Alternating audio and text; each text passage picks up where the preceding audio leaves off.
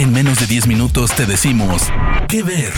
Películas, series, documentales, cortos, stand-ups o shows que recomienda el equipo de Spoiler Time. ¿Qué ver?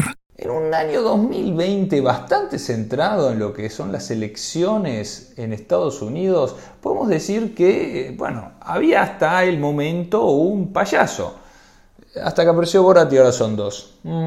Yekshimash, gente linda de Latinoamérica, mi nombre es Fernando Malimovka para el podcast que ver de SpoilerTime.com para traerles en esta increíble oportunidad la vedette, la gran estrella de Amazon Prime Video. Se trata de Borat Subsequent Movie Film, la segunda entrega del amigo Zakdiev, del nuestro favorito, vamos a decirlo, periodista kazajo. En esta oportunidad, Saja Baron Cohen retoma aquel personaje para hacerlo ir de nuevo de Kazajistán a Estados Unidos justo en el año en el cual se va a hacer la elección presidencial.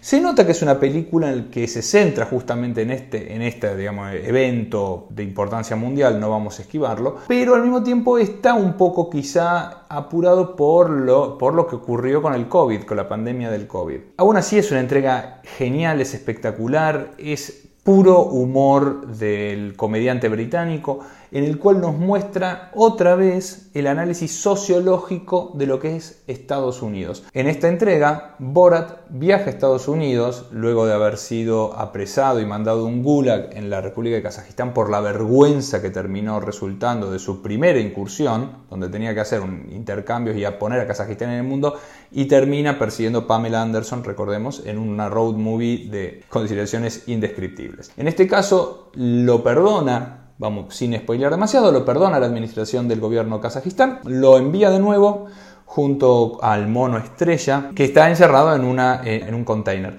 Lo interesante es que él descubre que además de tener tres hijos varones, tiene un hijo no varón. Es muy interesante la definición llamada Tutar. Es una niña de 15 años que este, eh, vive obviamente, como no se podía hacer de otra manera, encerrada en una jaula.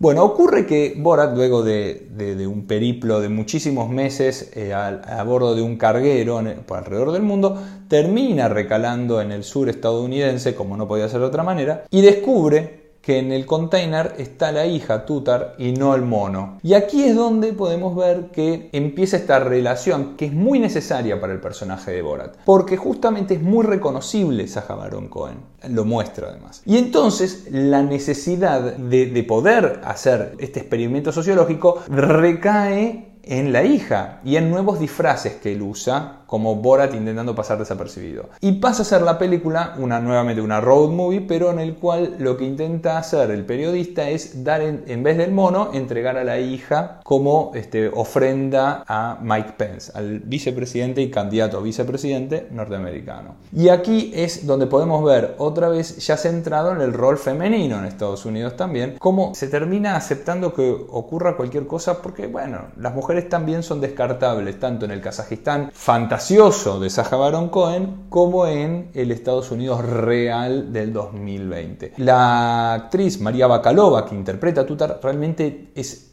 increíble, es impagable porque consigue las mismas caras las mismas reacciones que Borat y es un necesario, un partener necesario, un Abbott y Costello, un Laurel y donde podemos ver cómo hay una interacción que es genial que es absolutamente necesaria para la película, como veníamos diciendo antes, y que lleva, por ejemplo, a la aparición de otro personaje, que es Janice Jones, que es en realidad una niñera afroamericana que tendría que cuidar a Tutar. Bueno, aquí es donde aparece nuevamente lo que es la cuestión de la realidad con lo que termina siendo el guion. Ella realmente no sabía, como suele ocurrir con, todos los que participan inesperadamente de los mockumentaries de Saja Baron Cohen, no sabía que esto era una película. Y termina siendo que por, la, por la exigua paga que recibe, porque los documentales no dan mucho dinero a los entrevistados, se crean páginas de recaudación de este, fondos para ella. Que venía bien, venía en 70 mil dólares, venía algo así, hasta que eh, justamente aparece Saja Baron Cohen y pone de frente March 100 mil dólares para que en realidad van a ser distribuidos por la iglesia a la cual ella concurre. También en, otros momentos podemos ver cómo Borat ingresa en una sinagoga eh, con la intención de suicidarse, por decirlo de alguna manera, conoce a una sobreviviente del holocausto que fallece antes del estreno de la película pero que ahí es donde vemos otras las implicancias judiciales. La familia lo demanda Borat por, a Saja Baron Cohen por 70 mil dólares. Creemos que de forma innecesaria, no creemos que esto prospere como ocurrió con absolutamente todos los reclamos judiciales que se le hicieron al actor británico.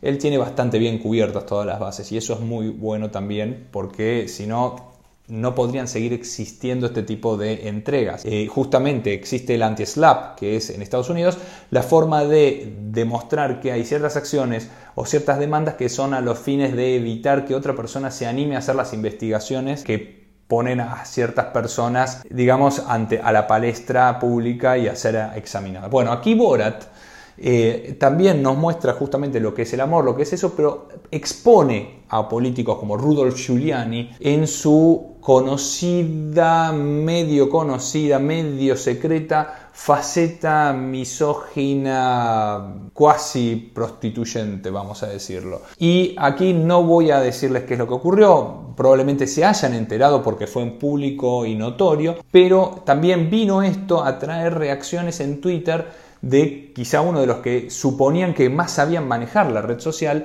que no es otro que Donald Trump, que comete el error de ingresar en el territorio de Saja Baron Cohen y Borat. Borat y Saja Baron Cohen tienen dos usuarios diferentes en las redes sociales, pero en este caso fue el comediante quien le contesta y no el personaje ficticio. ¿Qué ocurrió? Donald Trump dijo que Saja Baron Cohen es un creep, o sea, un, un rarito, y que además no es gracioso. A lo cual Saja le contesta, yo tampoco creo que usted sea gracioso por más que el mundo se ría constantemente de su figura. Y que bueno, teniendo en cuenta que este, usted es un payaso, le comento que evidentemente va a necesitar trabajo a partir de que finalice y que pierda las elecciones, así que quizá podría yo contratarlo. Y ahí es donde quizá Donald Trump dijo, bueno, evidentemente si entro a jugar con este buen hombre pierdo. el presupuesto de esta entrega eh, está más o menos en lo mismo que, ocupó el anterior. No se sabe todavía porque estamos muy cerca de lo que es el lanzamiento, pero también está entre los 10 y los 20 millones de dólares y se sabe que ya más de 10 millones de personas lo vieron, más o sea, decenas de, decenas de millones de veces ha sido visto esta película, muy buena, muy recomendable, que viene justamente a dispararse en el momento que Trump le contesta, es como que cobra otro grado de notoriedad. O sea, si ya, si ya Trump se puso a hacer este tipo de respuestas o de, posteos en Twitter es porque hay que ir a verla y le resultó en publicidad justamente a la Borat Subsequent Movie Film. Yo recomiendo que la vean. En este caso, Borat Subsequent Movie Film por Amazon Prime Video. Mi nombre es Fernando Malimovka para el podcast que ver de SpoilerTime.com. Muchas gracias y hasta la próxima. De parte del equipo de Spoiler Times, esperamos que te haya gustado esta recomendación. Nos escuchamos a la próxima. ¿Qué ver?